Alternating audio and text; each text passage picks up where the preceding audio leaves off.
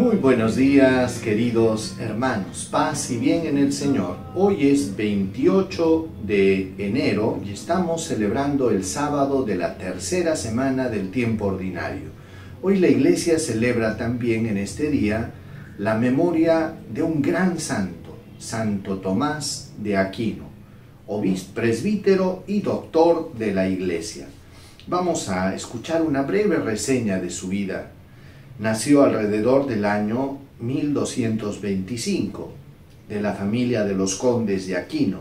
Estudió primero en el monasterio de Monte Cassino, luego en Nápoles. Más tarde ingresó en la orden de predicadores y completó sus estudios en París y en Colonia, donde tuvo por maestro a San Alberto Magno.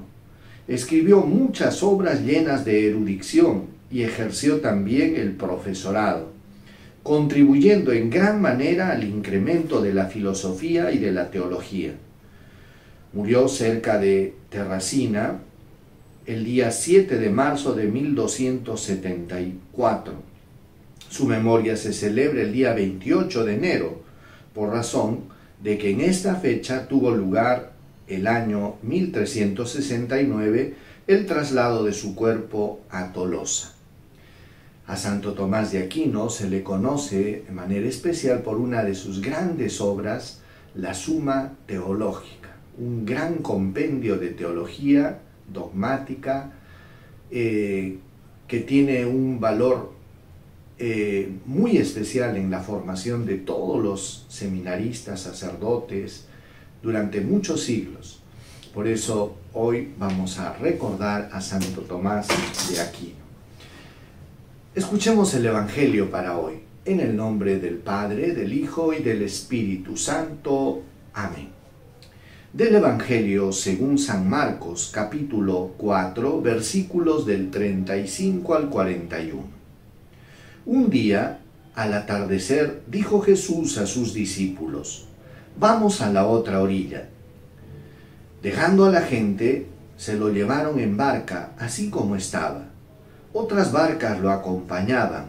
Se levantó un fuerte huracán y las olas rompían contra la barca hasta casi llenarla de agua. Él estaba en popa, dormido sobre un almohadón. Lo despertaron diciéndole, Maestro, ¿no te importa que nos hundamos? Se puso en pie, increpó al viento y dijo al mar, Silencio, cállate. El viento cesó y vino una gran calma. Y él les dijo, ¿por qué tienen miedo? ¿Aún no tienen fe? Se quedaron espantados y se decían unos a otros, ¿pero quién es este que hasta el viento y el mar le obedecen? Palabra del Señor. Gloria a ti, Señor Jesús. Queridos hermanos, dice que los discípulos eh, al atardecer de un día, embarcaron a Jesús y se lo llevaron tal como estaba. Pareciera que el ministerio de Jesús había crecido tanto, hermanos, que ya era imposible de, de, controlar toda esta muchedumbre de gente que iba y venía, y Jesús que se entregaba totalmente al servicio de la evangelización, de la sanación, de la liberación de todas estas personas que venían de forma incansable. Pero Jesús, por ser también de condición humana y divina a la vez, también experimentaba el cansancio físico y dice que así como estaba se lo llevaron en la barca. La cosa es que Jesús se quedó dormido en popa mientras que los discípulos atravesaban el lago y se produjo un temporal que las olas estaban por hundir a la barca y los discípulos se levantan e increpan a Jesús y le hacen un reclamo que, que es muy fuerte porque le dice, no te importa que nos ahoguemos, que nos hundamos. Miren que este reclamo es feo y fuerte, porque le están diciendo a Jesús que a él no le importa sus discípulos, no te importa que nos hundamos, le dicen. Y Jesús, ¿cómo responde a esto? Dice, se puso en pie, en pie, increpó al viento y dijo al mar, silencio, cállate. Saben hermanos, a veces eh, tenemos la tentación de pensar que Dios, que no somos importantes para Dios. Cuando una persona hace un reclamo así, es un reclamo muy fuerte porque si tú le dices a alguien yo no te importo, le estás diciendo que esa persona es insignificante para ti, que no es importante para ti. Y en el caso de Dios, hermanos de Jesús, para Él sí somos importantes. No somos este, cualquier cosa. Somos sus hijos amados.